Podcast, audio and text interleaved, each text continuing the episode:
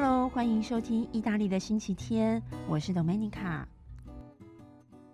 Ercole se ne accorge, uccide Cago e per questo motivo eh, Re Evandro, con la popolazione del Palatino, costruisce, dedica un altare a- ad Ercole, che è quello che noi chiamiamo l'ara maxima di Ercole.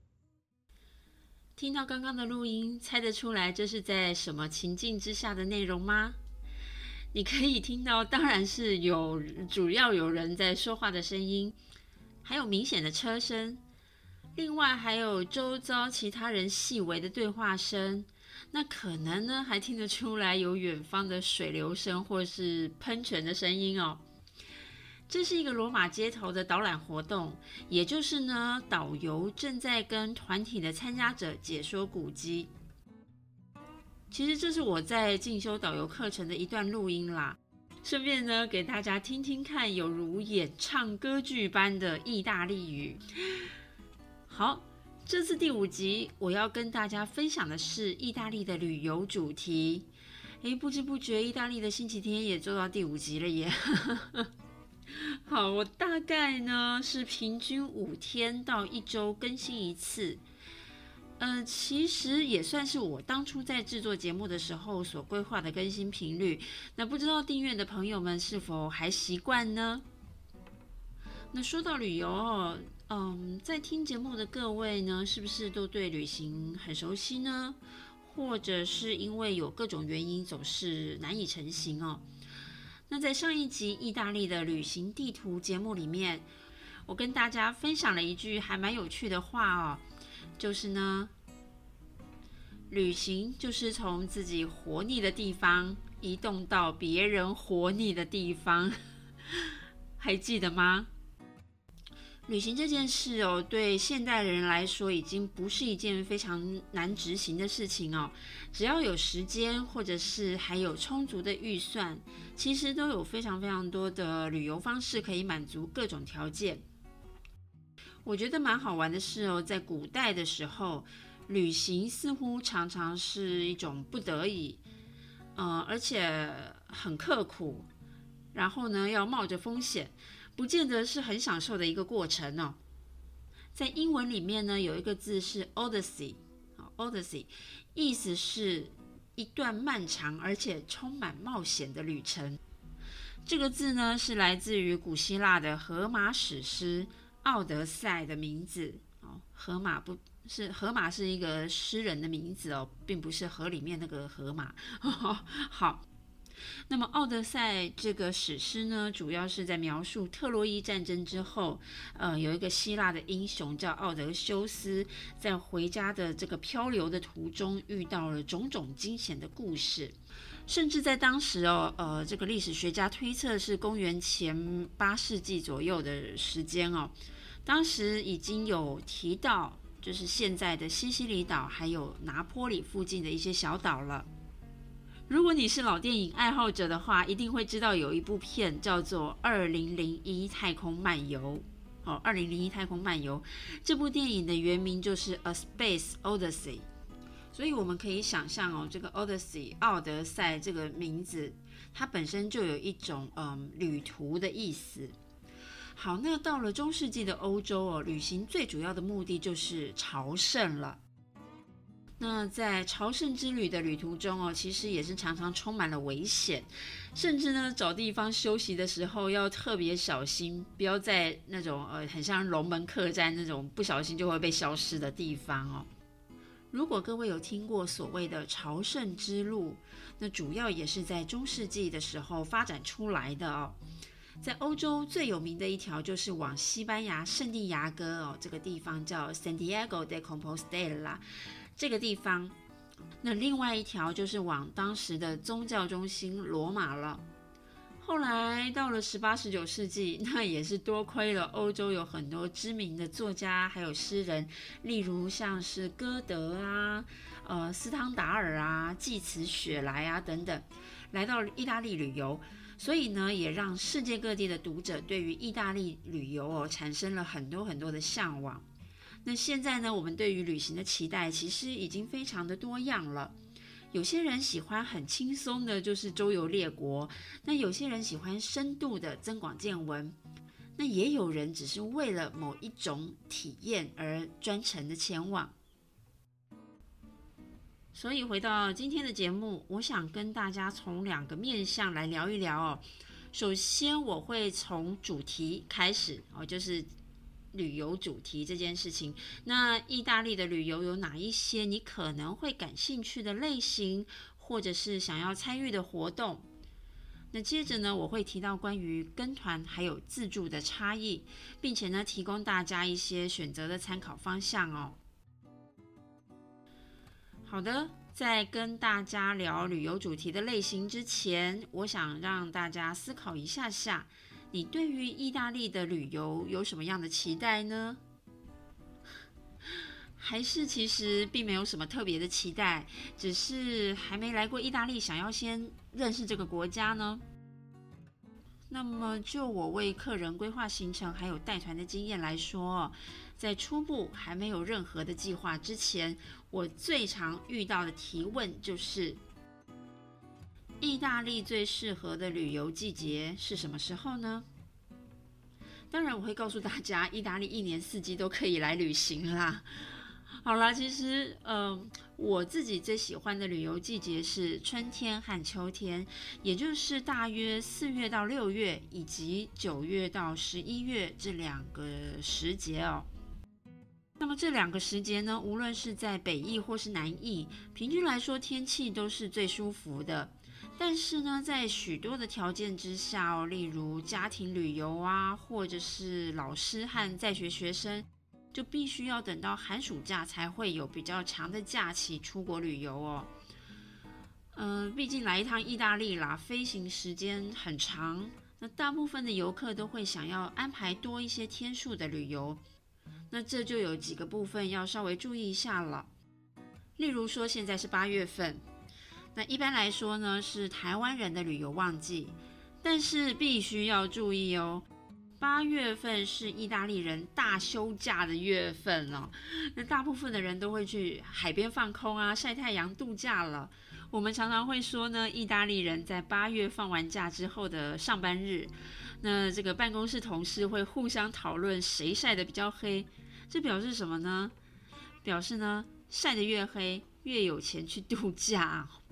不知道这种说法大家有没有听过？那八月的假期呢，在意大利文叫做 Ferragosto，Ferragosto。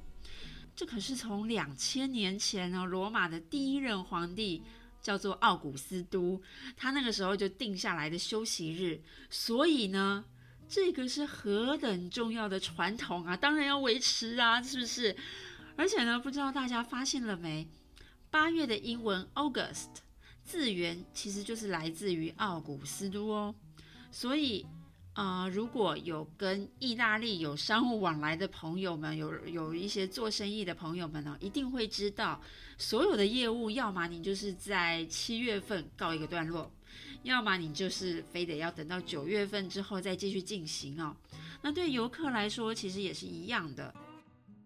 如果你是特别为了某些餐厅，或者是想要来寻找某些个人的小店，那八月份的时候，你来到门口，可能只会看到一张告示哦，写着说我们现在放假去喽，九月一号才回来之类的啊。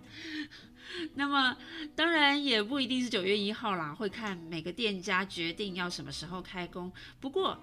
大品牌像是呃精品店呐，或者是百货公司啊，就比较不需要担心。通常这还是会有人服务的哦。除了八月份之外，十二月底到一月初也是一个特别呃必须要注意的时期哦。有的时候很容易让人误解，就是说呢，诶，来意大利过圣诞节或是跨年是一件嗯多么浪漫的事情啊，多么特别难忘的事情啊。各位别忘了，意大利是天主教国家，圣诞节是何等的重要哦。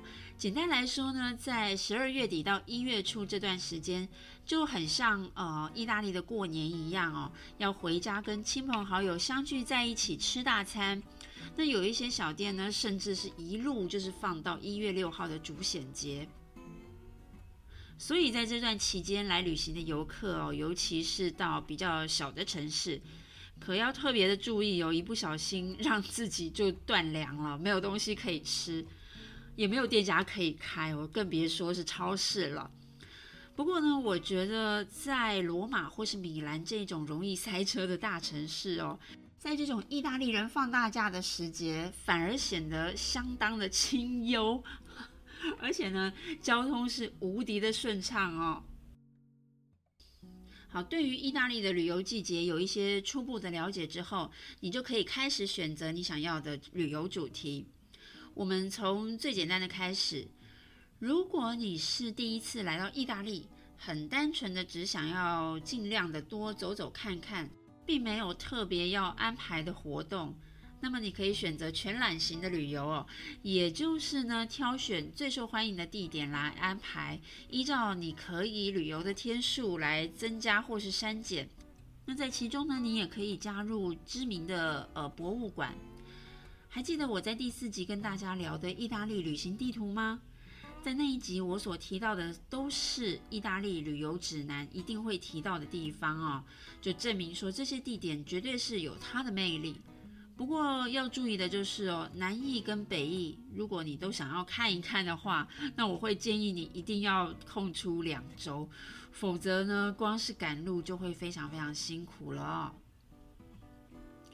好，再来呢，稍微进阶一些些哦，可能你会想要参与有呃特定的兴趣和活动，那这就是特殊体验型了。不过这个范围可大了哦。我为大家先简单区分为两个种类。第一个种类是节庆活动类，大部分都有特定的日期区间哦，像是文化艺术节啦，呃，传统的节庆啊，或者是美食的节庆哦等等。例如说呢，你是来参加夏天的歌剧节，呃，或者是我在上一集提到的建筑和艺术双年展啦。还有传统的这种赛马节庆啊，呃，另外就是冬天最热闹也最有名的嘉年华会啊，哦，这一些等等。那美食呢，就类似像是松露市集呀、巧克力节等等。不过节庆类实在是太多太多了，我将来呢会再另外做一集跟大家介绍说明哦。好，那第二个种类就是特殊的路线类。这什么意思呢？例如说，文艺复兴到巴洛克的建筑艺术之旅啦，或者是多洛米提山脉湖光山色之旅呀。哦哦，这个多洛米提是在东北部一个非常非常美的地区哦，靠近这个阿尔卑斯山山系的其中一个部分。好，又或者是酒庄的醉生梦死巡礼呀。之类的哦，或者是呢，嗯，超跑迷来试驾法拉利啊等等。不过这样的特殊路线类哦，除非是所有的团员都非常的专业，否则这样的特殊主题哦，通常还是会需要在呃这个路线所专精的领域的人来随团说明解释，轻松的呢跟大家上一上课，这样会比较加分哦。好，接下来呢是看起来非常简单又浪漫，但是执行起来可能不是那么容易的一种类型哦，就是定点放空型。怎么说呢？定点放空有什么困难的？如果你已经尝试过这样子的旅游方式，或者是你已经来过意大利旅游，比较是不会有什么太大的困难啦。就是租一个房子呢。搞定交通工具，就当做换个地方过生活。但是啊，大老远的飞了一趟意大利，加上呢，也许假期是有限的哦。那很多很多人其实待了两三天，心里就开始摇摆了。就是每天看一样的风景，每天接触一样的人，那万一语言不通，甚至呢感受到文化冲突哦，或者是觉得自己格格不入。那就更容易待不住了。我觉得这种旅游方式比较两极哦，要么你会非常享受在地的生活，要不你就是会觉得只想赶快离开哦。所以看起来简单，可是行前的功课其实是非常重要的哦。尤其是如果你有旅伴，在选择这种旅游方式之前，一定要能达成共识，或者是呢可以找到应变的方法，否则是会很容易吵架的哦。诶，其实好啦，我觉得最后这一句有点废话，因为 无论什么情况之下，旅伴的沟通都很重要哈。好，再来我要介绍一种很特别的哦，是竞赛型。举凡呢小朋友来参加足球赛啊，到大人的马拉松以及自行车比赛，各类的呃这种赛事都有哦。那这一类的旅游形态呢，目标是非常明显啦。如果是特定的团体，例如球队，那当然就是呃自主一团。但是呢，如果是像马拉松啊，或是自行车这样子的比赛哦，通常是会开放各方好手们报名参加，并没有特别局限在某一个团体。而且呢，在赛事结束之后，可能也可以安排一些旅游行程哦。所以在比赛之余，也可以享受到当地的美景还有文化。旅游的形态哦，其实实在是太多了，还有一些其他特殊主题，例如像是会展型啊这一类的游客，大多是商务或者是采购的需求哦。例如在葡萄酒业界的盛事，就是意大利酒展呐。嗯，还有设计业界必访的家具设计展啊，出版艺术界会来参加的插画展啦等等。那另外呢，我个人有一次非常印象深刻的工作经验哦，就是宗教交流团。那在旅程中呢，除了呃参加意大利重要的天主教堂之外，这个团体呢还有一个非常非常重要的任务，就是面见教宗。而我呢，也非常难得的进入了梵蒂冈的办公室，并且呢，还跟教宗握到了手哦。这个我觉得应该对我个人来说是有史以来最最最最难忘的一次工作经验吧。好，旅游形态介绍到这边，接着我来跟大家聊一聊跟团旅行和自助旅行有什么差异。好，在这之前呢，我先让各位想一下。你喜欢跟团呢，还是喜欢自助呢？当然，我们在这边讲的是意大利啦，或者是大部分的欧洲国家。欧洲国家之间的这个旅行方式并不会差异太大哦。好，一般大众的想法呢，大概就是跟团比较用不上太多的脑筋哦，就是比较不烧脑啦，有既定的旅游行程可以让你参考哦。那旅行社呢，也可以为你呃处理住宿啊、餐食啊，还有各种票券哦等等。另外还有专业的领队带着团体走完行程，而且跟团有的时候呢是可以交到志同道合的团员朋友。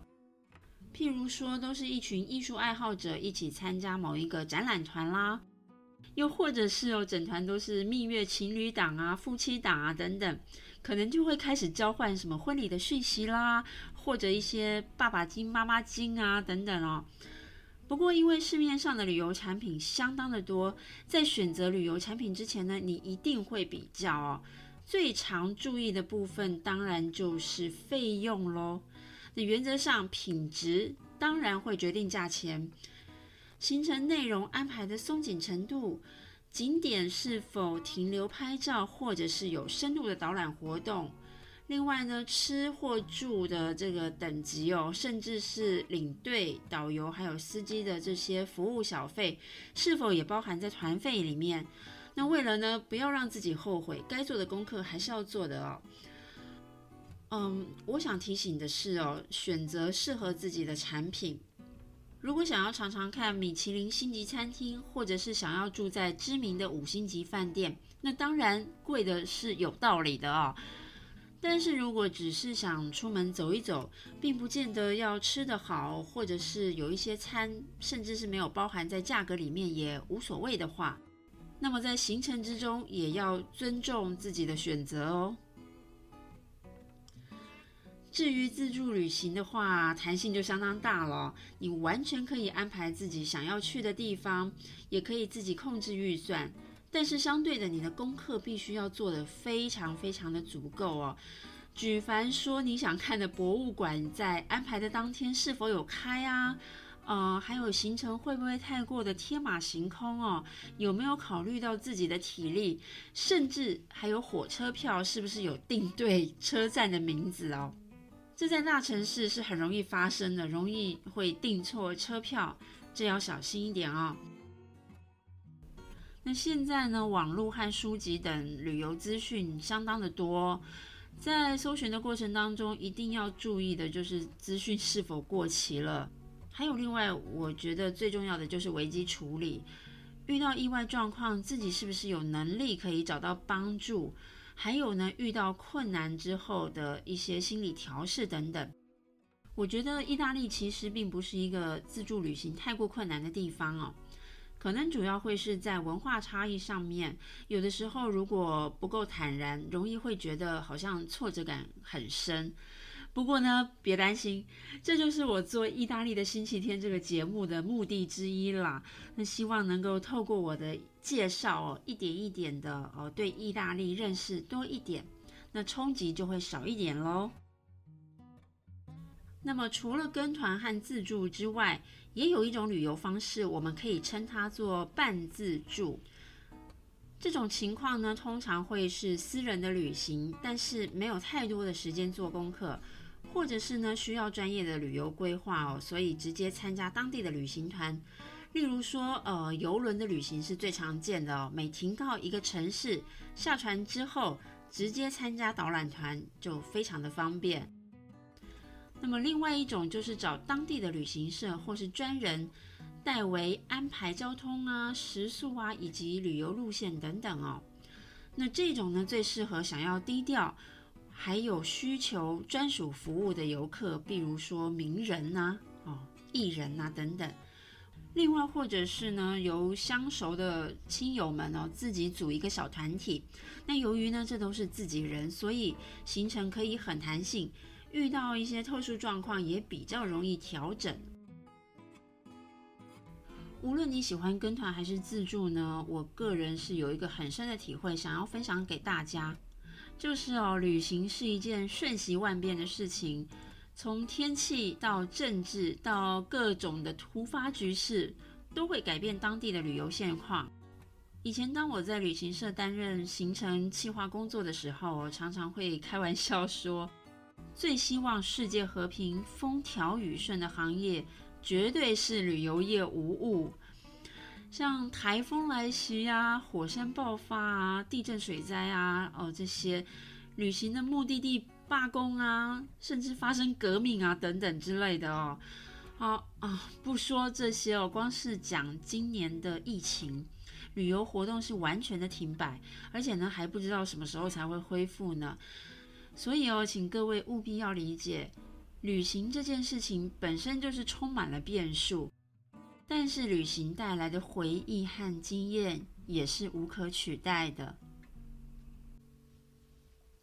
好啦，这一集所说的意大利的旅行主题就到这边告一段落喽。其实还有很多的细节想要跟大家说明哦，不过在未来我会再安排跟大家一一的分享。好，那么又来到我们的意大利语小教学了。既然说到了旅行，那我就来教一句非常简短的句子：Buon viaggio，Buon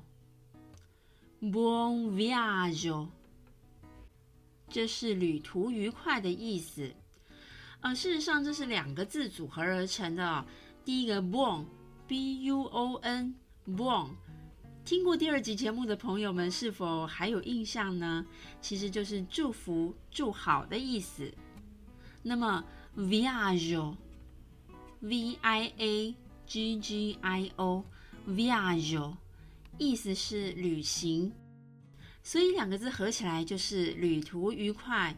Bon viaggio，bon viaggio，旅途愉快喽。好的，再一次节目接近尾声了，一样的，我会在 Facebook 同名的粉丝专业意大利的星期天补充这一集所提到的相关讯息。那另外呢，也别忘了订阅节目频道哦。